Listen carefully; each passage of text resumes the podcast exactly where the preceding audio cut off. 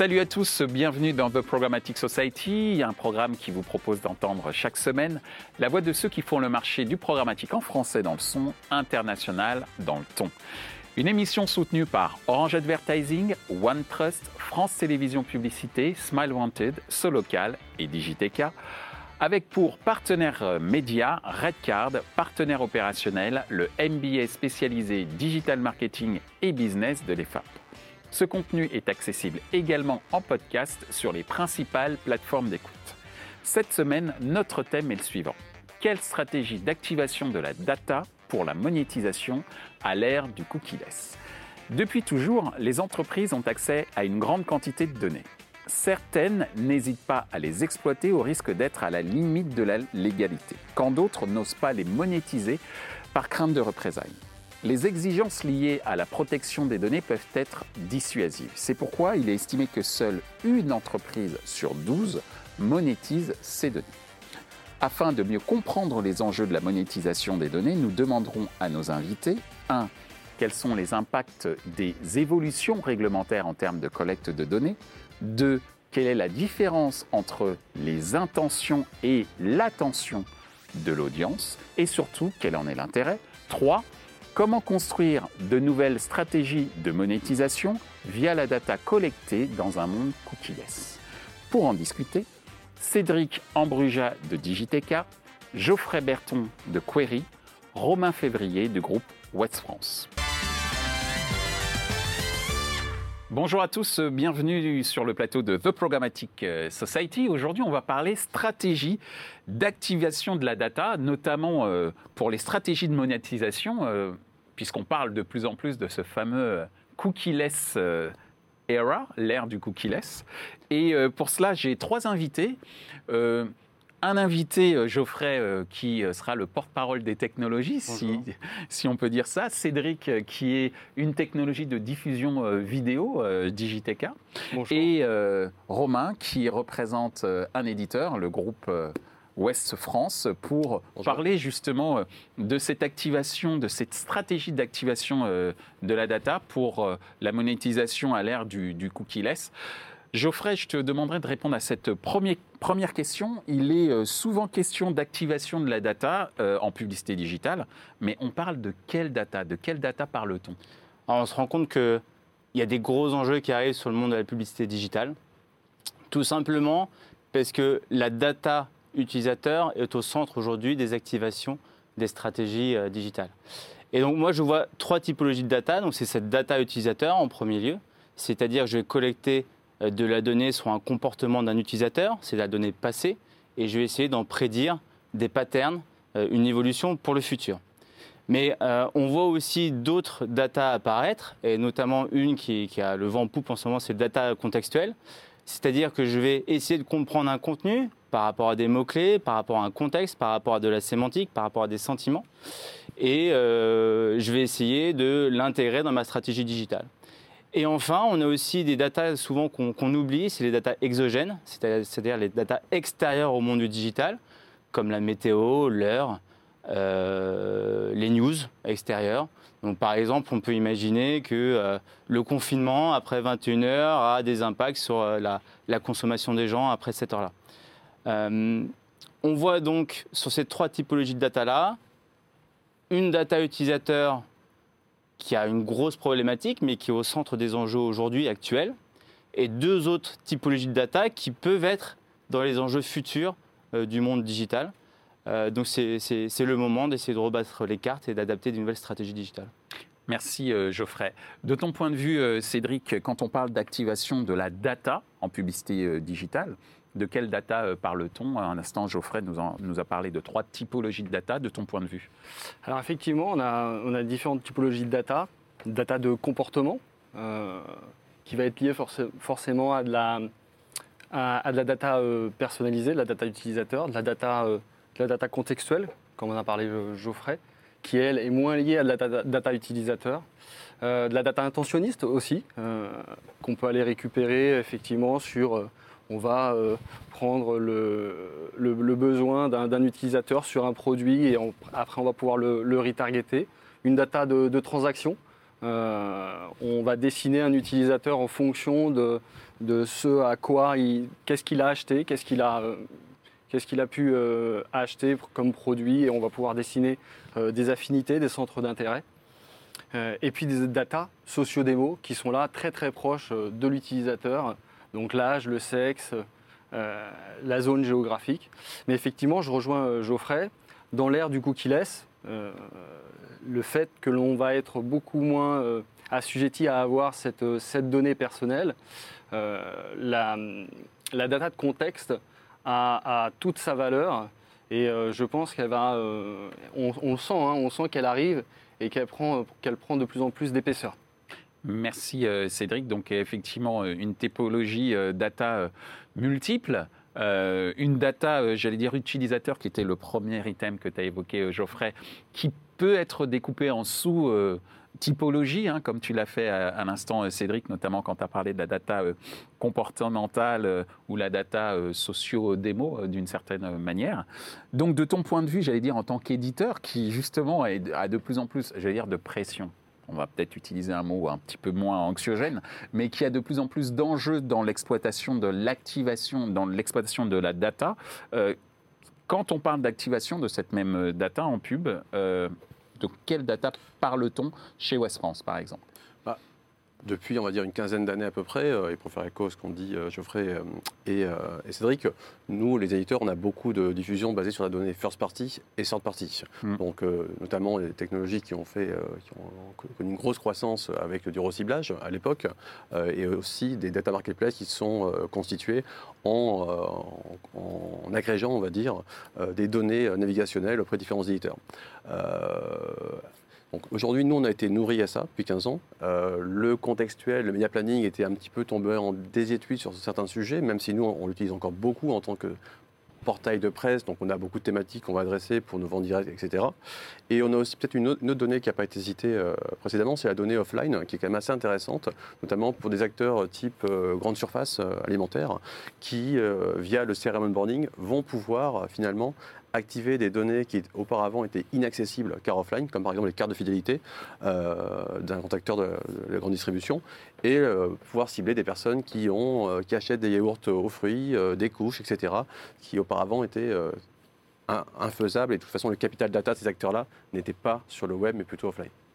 Mais un des enjeux que tu évoques, c'est justement une sorte de saint graal de, euh, de, la data. Ce serait de concilier les données euh, online et les données euh, offline. Et c'est vrai que la grande distribution y travaille fortement en s'associant de plus en plus avec des supports médias et un certain nombre de trading desks pour arriver à cet mmh. objectif final. Je repense par exemple à l'opération Lustucru entre Carrefour et Trading Desk mmh. TradeLab qui a changé de nom, je les fiche.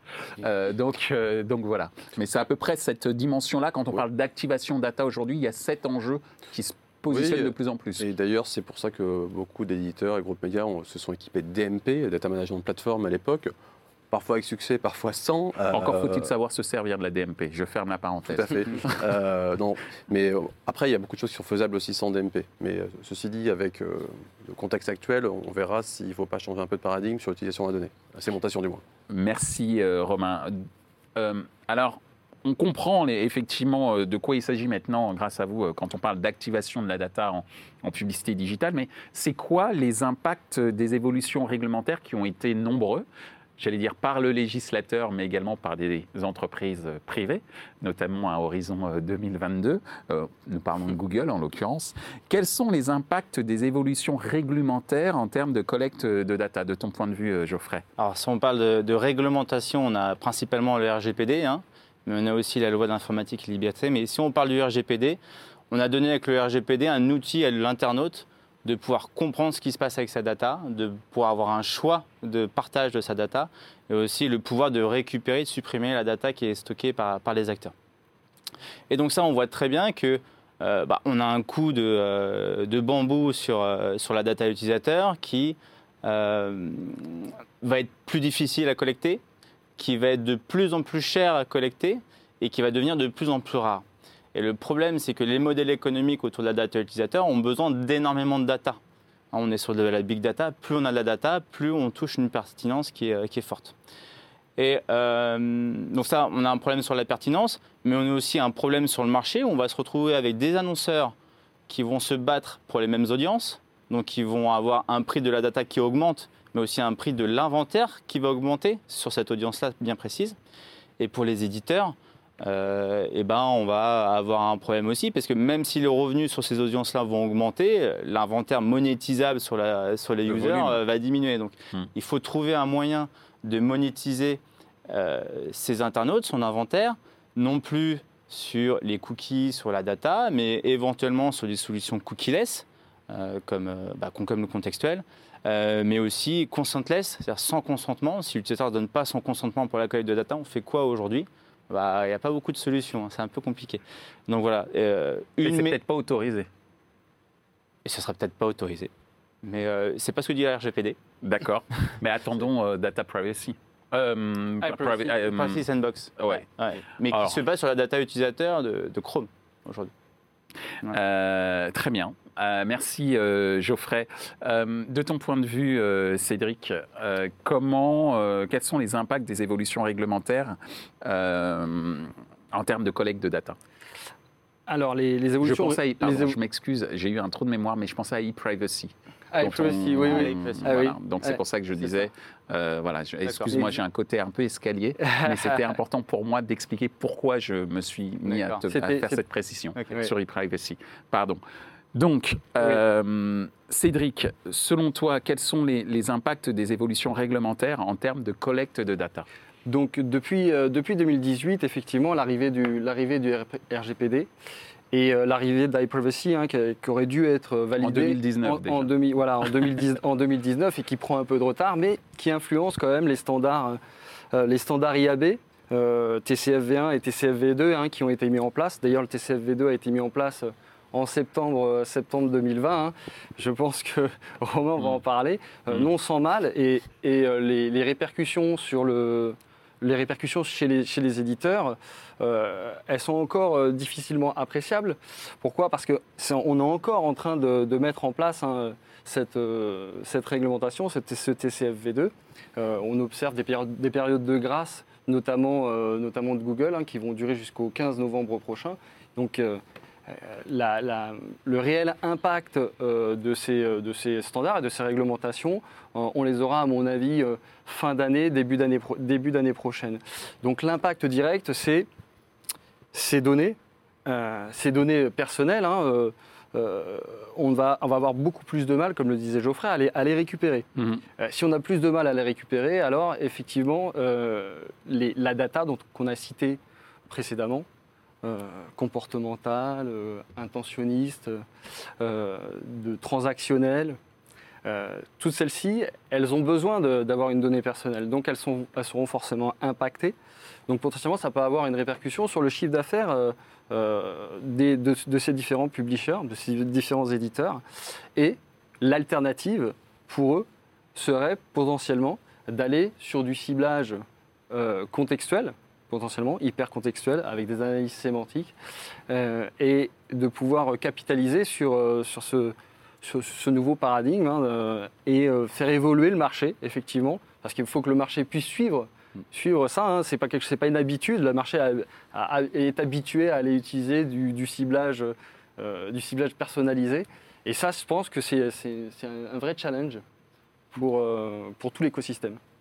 Merci euh, Cédric. Donc effectivement, hein, euh, une data, euh, comme le disait Geoffrey, comme tu l'as à nouveau souligné Cédric, plus difficile à collecter, donc plus cher, mais aussi de plus en plus rare. Certes, euh, une augmentation peut-être du prix euh, à l'unité Ah de cette data, mais euh, sur un volume qui va se réduire comme peau de chagrin, puisque pour tous les éléments qu'on a évoqués juste avant. Alors justement, pour toi, de ton point de vue d'éditeur, Romain, au sein du groupe Ouest France, quels sont les impacts des évolutions réglementaires en termes de collecte de data? Pour l'instant, euh, avec euh, quelques- du sang et des larmes, on a mis en place le TCFV2, ça se passe plutôt bien. On a, on a quand même euh, taux de consentement qui sont plutôt bons. Euh, entre les éditeurs, ça va être 90-95%. Donc aujourd'hui, ce n'est pas un sujet majeur. Ceci dit, au vu de tests qui ont été faits dans différents pays européens, le taux de consentement pourrait passer, enfin, divisé par deux, on va dire, Mm. dès avril euh, 2021. Donc là, on parle de pression accrue sur les inventaires et sur les cookies, on va dire, de, prof- de- de profiling. Euh, là, on aura potentiellement un x2 euh, dès, euh, dès avril 2021. Et à côté de ça, nous, on a un sujet sur lequel on travaille beaucoup, c'est la notion de consentless, qui, va encore plus loin que le cookie-less. Aujourd'hui, selon la lecture de la techno concernant les, les- les direct- directives des finalités des CMP, en cas de refus de la finalité, finalité numéro 1, aujourd'hui, on n'est plus en capacité d'afficher une pub. On ne parle même pas de pub contextualisée, on ne parle pas de pub euh, profilée, on parle rien du tout. Ni vente Même pas une autopromo? Ni vente directe, ni monétisation programmatique, y compris le bidding. Donc en fait, c'est quand même un sujet qui est assez inquiétant. Donc euh, il y a un risque euh, finalement que ça devienne un adblocker légal, configurable par l'internaute dans une CMP qui plus est financée par l'éditeur, parce que c'est payant, et c'est normal que ce soit payant, une CMP. Euh, donc c'est quand même un sujet. hein. Les, possibilités, elles sont, elles sont pas non plus euh, euh, une liste infinie. hein. C'est bien sûr le ciblage sémantique, le ciblage contextuel. Euh, le fait de pouvoir avoir un ad serveur de backup, entre guillemets, prenant le relais sur tout ce qui est consentless. Euh, éventuellement des utilisateurs logués, euh, qui est un peu l'alpha et l'oméga pour beaucoup de monde, mais c'est pas si évident que ça à, à agréger. Euh, et enfin, euh, les cookie walls, si le cadre juridique euh, le permet, il y a déjà des personnes qui l'ont mis en place euh, aux États-Unis ou en Belgique par exemple. Merci euh, Romain. Alors, on a compris qu'il y avait différentes euh, données euh, d'audience, mais il y a une donnée d'audience euh, qui est souvent basée sur les intentions, par exemple les intentions d'achat, on, les a un petit peu évoquées tout à l'heure. Mais à cette donnée d'audience qui est souvent basée sur les intentions comme les intentions d'achat, aujourd'hui on voit apparaître une donnée basée sur l'attention de, l'audience. Alors moi j'ai une question très simple. hein, quelle est la différence entre ces deux concepts et surtout, quel en est euh, l'intérêt de ton point de vue, Geoffrey? Alors, L'intention est basée autour de la data utilisateur. Et donc, c'est un utilisateur a fait quelque chose dans le passé, d'autres utilisateurs ont fait à peu près les mêmes choses, etc. Et donc, je vais pouvoir en projeter des patterns euh, d'activation, de comportement dans le futur. Donc, l'intention, c'est la vision du futur par rapport au, au passé. L'attention, bah, c'est le présent de l'intention en fait. Et donc c'est le ciblage par l'attention, c'est le ciblage par rapport au centre d'intérêt immédiat de l'utilisateur. Et euh, c'est un, ciblage où on n'a pas forcément besoin de la data de l'utilisateur, mais on a besoin d'avoir son contexte de lecture, euh, les données externes, euh, le local avec la donnée, euh, par exemple, de, de Ouest France. Si quelqu'un est en train de lire un, article à Rennes, c'est pas le même article qu'à qu'à Caen, par exemple. Euh, donc voilà, c'est ça la différence. L'intention, c'est le passé et le futur, et euh, l'attention, c'est simplement le présent, l'immédiat. Euh, mais on ne fait pas de jugement de valeur en disant que l'attention est mieux que euh, les, les- les données d'intention ne sont pas mieux que les données Ah, non. d'intention. Les données de l'intention ont fait leur preuve. Euh, on est capable de faire Donc on beaucoup de pas à la volume, de la continue performance, etc. Hmm. Et elle a toujours, bien sûr, une, une qualité. Elle est très performante. Euh, mais on a d'autres choses. euh, le contextuel, nous, on se bat pour le contextuel, mais euh, il y a aussi les météos, le local, plein d'autres informations qui nous permettent de cibler l'attention cette fois-ci. Et l'attention, le ciblage de l'attention, c'est quelque chose qu'on fait depuis la nuit des temps. C'est de la promotion, par exemple. L'attention, on est dans un stade de foot, on est en train de regarder un match de foot. Ben, qui sont les sponsors des matchs de foot? Ben, C'est des marques qui cherchent à capter l'attention des spectateurs. C'est ce qu'on fait depuis très longtemps, en fait. Merci euh, Geoffrey. La différence, c'est que maintenant, on peut vraiment la mesurer. Ou Oui, un- on peut, on on peut la être un mesurer peu plus précis plus et, et- et plus précisément. D'accord. Euh, mais voilà, après, les, les- les- les- les mesures de performance, euh, voilà, moi, je ne veux pas dire que l'intention, c'est mieux que, enfin, c'est moins bien que l'attention, etc. C'est pas ça. C'est moi qui l'ai Ah. posé la question. Mais c'est le mix des deux peut avoir quelque chose d'intéressant, bien sûr.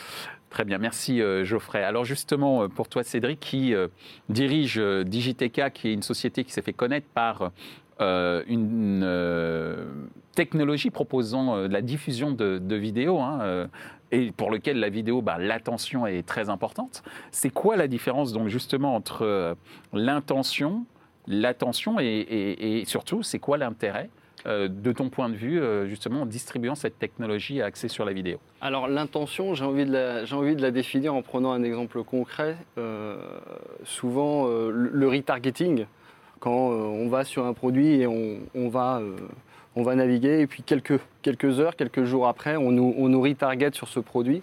C'est toujours un petit peu déstabilisant la première fois qu'on se fait retargeter. Je ne sais pas pour vous, mais la première fois qu'on s'est fait retargeter, c'est toujours assez déstabilisant. De, on a l'impression d'avoir été un peu espionné.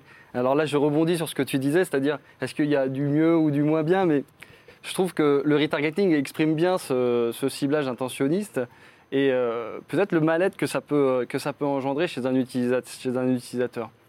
Euh, alors il a fait ses preuves, hein, effectivement, euh, il, est, efficace, il permet de, retargeter effectivement un produit.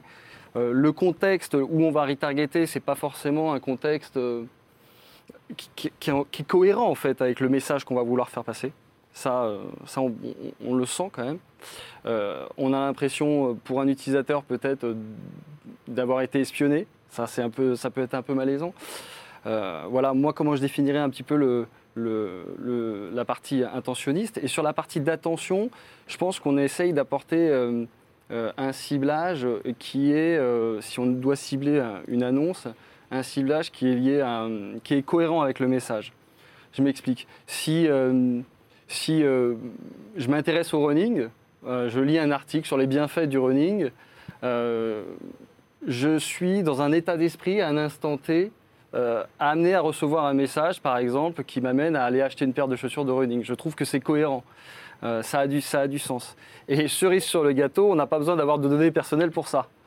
Ça, c'est quand même un- une, une plus-value que l'on va avoir dans, dans le contexte qu'on est en train de vivre. On le sent, hein, dans le contexte qu'on est en train de vivre, il, il va falloir se détacher petit à petit, en tout cas pour certains, euh, certains acteurs, de, ce, euh, de cette donnée personnelle. Je pense que cette attention, elle pas, euh, on ne peut pas forcément l'appliquer à, tous les- supports. Quand je parle de support, je parle des éditeurs. Euh, à partir du moment où un éditeur a, du contenu premium, a du contenu de qualité, alors on peut facilement euh, attacher un message d'attention. Parce qu'on a un niveau, euh, on a un niveau euh, de, contenu qui permet d'amener l'utilisateur à un niveau d'attention suffisamment élevé pour pouvoir lui faire passer un message. Je pense que c'est moins approprié, par exemple, sur des réseaux sociaux où on est sur une attention qui est, on va dire, euh, plus, plus volubile euh, et, moins, moins prononcée. On peut passer du- d'un sujet à l'autre. Merci Cédric. Ce que je comprends, c'est que autant l'intention peut mettre euh, mal à l'aise, le, le ciblage d'intention peut dans certains cas mettre mal à l'aise l'utilisateur, je dis dans certains cas, et autant l'attention, en général, on frappe toujours plus ou moins bien. En, te- en tout cas, en termes de, de ciblage publicitaire par rapport à un contexte dans lequel l'utilisateur a fait déjà une démarche pour y être et donc se sent un peu moins euh, agressé publicitairement parlant, mais plutôt bien euh, ciblé et, et trouve la publicité euh, comme étant potentiellement une plus-value par rapport à ce qu'il qu'il lit. Merci euh, Cédric. De ton point de vue, euh, Romain, donc les données d'audience basées sur les intentions, bon, aujourd'hui, on, sait qu'elles ont fait leurs preuves, hein, d'un point de vue business surtout, pour un certain nombre d'acteurs. Pas forcément d'un point de vue expérience de lecture, comme tu l'as évoqué, Cédric. Pour toi, c'est quoi la différence entre ce ciblage d'intention, ce ciblage attention, et, et- et c'est quoi l'in- l'intérêt pour un éditeur comme West France? Bah, sans vouloir utiliser à tout prix un, un anglicisme de plus, enfin le, ce qu'on appelle le moment marketing, ce, ce côté euh, disponibilité d'esprit à un moment T, c'est quand même intéressant à, à travailler. Euh, on n'est pas forcément, euh, en fonction de ce qu'on consulte à un moment de la journée, on va pouvoir souscrire à une assurance vie ou parfois juste acheter une paire de chaussures à, à 50 euros. Ce n'est pas exactement la implication. Donc la- la- l'analyse de la disponibilité d'esprit est importante. Et même si nous aussi, on a quelques appréhensions sur les, changements à venir, les perturbations à venir sur les cookies third party data, euh, pour faire euh, écho à ce que tu disais, euh, Cédric, on pense que les sites à fort contenu éditorial, avec une forte richesse syntaxique, ont une carte à jouer, parce qu'aujourd'hui, entre guillemets, avec l'audience planning, c'était beaucoup, on va dire, le cookie, la position sur la page et donc la visibilité qui faisait foi pour l'analyse des performances, etc. Mais le contenu a quand même une part assez importante, une carte à jouer assez intéressante. Aujourd'hui, ça fait du sens sur un site, par exemple, comme, comme West France, de montrer une pub différente, même si c'est le même cookie, sur une recette de cuisine, sur euh, les sorties culturelles euh, de la ville d'à côté, enfin de, la ville où on vit, euh, sur un article de politique internationale. C'est la même personne, c'est le même cookie, mais c'est des contextes différents et ça fait du sens d'avoir finalement des pubs qui soient adaptées. Donc on voit aussi ça comme une, opportunité assez intéressante parce qu'on on aura une richesse syntaxique, un contenu éditorial qui sera, disponible et analysable par des sociétés comme Quarry Digiteca. Merci euh, Romain. On en arrive à notre dernière question. Euh, sur la base de tout ce que l'on vient euh, d'évoquer ensemble sur cette stratégie d'activation de, la, data, surtout dans un monde cookie-less, justement, comment construire de nouvelles stratégies de monétisation via cette data collectée dans ce fameux monde qui nous attend ou dans lequel on est déjà, euh, qu'est ce monde cookie-less, de ton point de vue, euh, Geoffrey? Si on parle de la monétisation, euh, je, je, vais juste revenir à ce qu'il a dit tout à l'heure, Romain, du sang et des larmes. Ah, D'accord. Donc voilà. C'était churchillien pour finir. C'était churchillien, c'était très beau. C'est ça en fait. Les, les, éditeurs portent beaucoup, beaucoup le poids, le coût de tout ce qui est collecte de data. Euh, ils font les intégrations, les CMP, les coûts techniques, les branchements, etc. Ils se cassent la tête avec le, juridique, c'est très compliqué pour eux. Euh, voilà, je crois que c'est un avant-goût sur ce qui nous attend pour plus tard. On est en TSFV2, ce sera peut-être TSFV3 bientôt. Et euh, il, est grand temps qu'on essaie de penser à réduire nos risques autour de la data utilisateur, autour de la data de l'intention, et essayer d'aller chercher quelque chose de différent. Euh, qui apporte de la valeur ajoutée, qui apporte quelque chose de nouveau et qui soit, euh, qui soit périn dans, dans, le futur. Donc encore une fois, nous, Query... On tu penses à l'attention quand tu dis ça? Bah, On pense à l'attention, mais hmm. nous, chez Query, on, on, propose le contextuel, le sémantique, etc. Mais on peut, euh, on peut imaginer plein de choses. Encore une fois, le, le local, la météo, la valeur de la vidéo, tout ça, il ne faut pas oublier que les éditeurs apportent du contenu, apportent de la qualité de contenu. Et euh, le ciblage de l'attention permet quand même de pouvoir rassembler l'offre de l'annonceur avec le contenu éditorial euh, de l'éditeur. donc à mon avis, ça a du sens, sans aucune data utilisateur, sans éventuellement aucun cookie, et encore une fois, sans, éventuellement sans consentement, si, on, gratte un petit peu dans, dans toutes les lois possibles. On peut nous permet d'aller cibler des utilisateurs qu'on n'arrive plus à recibler demain. Voilà. Merci euh, Geoffrey. De ton point de vue, euh, Cédric, comment on pourrait construire des nouvelles stratégies de monétisation via la data collectée dans un monde cookie-less? Alors oui, dans un monde cookie-less, euh, ce, qui se passe, dans l'écosystème souvent, c'est qu'on a tendance à se raccrocher à, l'existant. Donc j'imagine que j'imagine à la disparition des cookies en 2022, on parle de Google hein, qui a fait une annonce euh, l'écosystème va vouloir trouver des, palliatifs, on va dire, aux cookies, potentiellement techniques, hein, qui peuvent être du fingerprinting, qui peuvent être euh, euh, de l'allocation de, de, de, domaines, ça peut être utiliser le local storage, des choses comme ça. Mais, en fait, à mon sens, ce n'est pas pérenne. Alors, il y a aussi la Privacy Sandbox hein, qui va arriver avec, avec Google. Tout ça pour essayer de continuer à faire vivre un écosystème avec de la data personnelle. Et à mon avis, euh, alors peut-être que ça va prendre, hein, mais on, verra, euh, cette partie-là. Mais je pense que euh, les, publishers, ceux qui mettent en place les TCF, et effectivement il est compliqué d'aller récupérer, d'aller récupérer les, consentements, doivent pouvoir utiliser cette, cette audience effectivement d'attention pour pouvoir tirer leur épingle du jeu et pouvoir euh, du coup promouvoir au sein de cet écosystème une audience euh, qui va être euh, intrinsèquement avec plus de valeur. Mhm. L'écosystème va se rendre compte de la valeur de cet inventaire au moment, au moment où ils n'auront plus les cookies, où ils ne pourront plus cibler avec de la sorte partie data, puisqu'elle n'existera plus.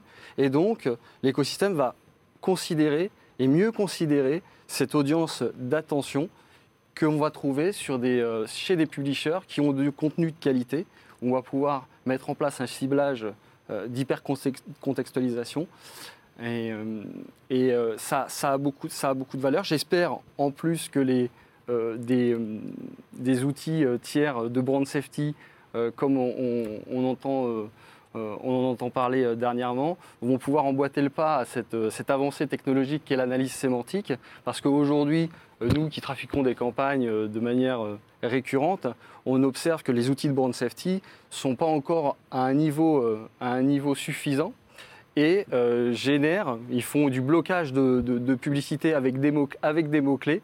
On l'a vu quelque pendant chose- le Covid, euh, pendant le, le- C'est terrible. euh, pendant le, le confinement avec le fameux mot euh, Le problème, Covid-19. c'est que c'est c'est une analyse de la page qui est effectuée Mm. et pas une analyse de l'article. Et Mm. donc, euh, quand vous allez sur un site ou un portail, bah, fatalement, même dans un tout petit euh, bout euh, du fil news euh, quasiment invisible, vous allez avoir le mot Covid au moins cité une fois. Donc, la page est mise de côté comme étant unsafe, alors qu'en soi, l'article peut parler de Eh. n'importe quoi, de la météo, du, du football, de cuisine, etc. Elle a, elle a rien, elle a rien d'unsafe. Et, et- et j'ai encore un cas euh, cette semaine où on se retrouve avec des blacklists de mots-clés sur une campagne qui sont sur des mots comme image, Liban, chimique. Enfin, ça en devient euh, terrible pour, euh, pour, le, pour le publisher où on se retrouve à bloquer une masse d'inventaire euh, exceptionnelle. hein. C'est une Mm. perte sèche énorme. Ouais. Et j'imagine, pour rebondir hein, sur vraiment sur cette, euh, cette audience euh, d'attention, que les progrès d'analyse sémantique, euh, j'imagine que ces, ces- ces tiers de confiance vont se mettre au niveau euh, de cette analyse sémantique pour ne plus bloquer à outrance ces inventaires de qualité. Le message est passé auprès d'IAS et de Media Matrix. euh, donc, euh, c'est merci euh, pour. Mais c'est vrai que c'est un, un thème ré- récurrent euh, que, que tu évoques là, euh, effectivement. Ça Le mot de la 40, fin pour toi, 50%. justement. Tu disais Ça peut représenter 40 à 50% d'inventaire 40 à sur 50% euh, d'inventaire supprimés Bien sûr. sur une lire non consulté, on va dire. D'accord. À un instant T, euh, à partir du moment où on commence à avoir un fait d'actualité euh, qui, est, euh, qui, est assez, qui est assez ciblé Mm. Et anxiogène, c'est ça a un effet dévastateur sur les inventaires euh, des, des- des éditeurs. hein. Alors que parfois, c'est des sujets satellites au sujet Covid, qui n'ont rien à voir avec le Covid, ou même des, des- des- des articles qui n'ont rien à voir avec le Covid, avec juste le mot Covid référencé sur la page. Alors justement, Romain, tu vas garder euh, la parole pour nous dire, puisque tu auras le, main de la- le- le- le mot de la fin, euh, de ton point de vue, comment on construit les nouvelles stratégies de monétisation euh, via les Alors. data collectées dans un monde cookie-less? Je pense pas qu'il va y avoir un, bouleversement sur les modèles de monétisation en tant que tel. Euh, il y avait des data marketplace euh, qui vendaient parfois de, la data euh, en pay as you go à l'impression, soit forfait d'utilisation illimitée, soit c'était des acteurs comme les Trading Desk qui allaient activer des data propriétaires, donc ils étaient en, mo- en modèle managed services avec une équipe commerciale. Je pense qu'en gros, on va avoir à peu près les mêmes modèles. La différence, c'est que dans les segments data, il y en a beaucoup, beaucoup de fournisseurs. Il y a différentes qualités, on va dire. Euh, donc, euh, je pense que sur les modèles, les modèles sémantiques et syntaxiques, bah, il y aura également différentes qualités. Euh, par exemple, le mot attaque. Euh, Est-ce que c'est aujourd'hui bah, le, keyword targeting, c'est pas quelque chose de très très nouveau en soi, ça existe depuis sûr. euh, longtemps, mais euh, c'est assez manichéen. C'est euh, attaque. euh, Est-ce que c'est attaque terroriste Est-ce que c'est attaque d'un club de football qui est en berne, etc. On ne sait pas. Ça va être filtré. On parlait du, du- du Covid tout à l'heure, et je pense que c'est là-dessus finalement que ça va, ça va se jouer sur la, la pertinence des modèles sémantiques, syntaxiques qui vont être proposés par différents acteurs du marché, en sachant que, comme évoqué précédemment, une DMP, il faut savoir bien l'utiliser. Je pense que ce sera la même chose pour les modèles sémantiques. Euh, je prenais l'exemple des débordements qu'il y avait sur les lookalikes, par exemple, avec, euh, je ne sais pas, 7 millions de cookies euh, femmes enceintes, quand il y a eu 100 000 naissances en France, ça va toujours un petit peu interloqué. Mais euh, voilà, c'est des choses en fait qu'il faudra bien maîtriser parce que, euh, en- entre guillemets, c'est la- l'analyse la- du sens de la page, le sentiment de la page qui va faire foi et non plus la détection d'un seul mot-clé, que ce soit en ciblage ou en, en brand safety. Merci messieurs, ce que je retiens, c'est qu'il ne faut plus se laisser aller à la facilité technologique, mais utiliser cette technologie, ou en tout cas faire en sorte que cette technologie soit un petit peu plus euh, ouverte pour euh, comprendre le contexte dans lequel évoluent euh, les publicités et faire en sorte que euh, les euh, datas collectées sur la base de ces contextes permettent aux annonceurs de bien gérer, j'allais dire, leur stratégie de, de communication. Donc merci de nous avoir éclairé sur ce point quand même important qui est la stratégie d'activation de la data dans un monde cookie-less, où on a compris que le ciblage basé sur les intentions devait quand même de plus en plus laisser la place sur le ciblage sur les attentions. Donc merci euh, encore une fois d'avoir attiré notre attention sur ce même euh, sujet. Je vous dis à très bientôt. Merci. Merci.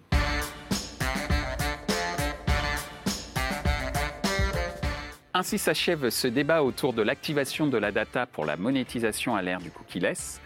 Les points à retenir de nos échanges sont les suivants. 1.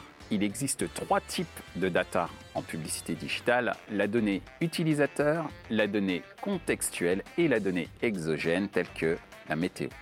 2. Les évolutions réglementaires ont entraîné une collecte plus difficile de la data, favorisant ainsi la rareté de cette même data. La donnée est donc aujourd'hui un produit de plus en plus cher. 3. Les éditeurs se doivent de réduire les risques liés à la collecte de données utilisateurs en allant chercher des datas alternatives telles que la donnée basée sur l'attention. Ce contenu est accessible en podcast sur les principales plateformes d'écoute. Merci à Orange Advertising, OneTrust, France Télévisions Publicité, Smile Wanted, Solocal et Digiteka pour leur soutien, ainsi qu'à notre partenaire média Redcard, partenaire opérationnel le MBA spécialisé Digital Marketing et Business de l'EFAP. Merci également à l'ensemble des équipes d'Altis Media pour la réalisation de ce programme. Post-production, traduction et sous-titrage par Uptown.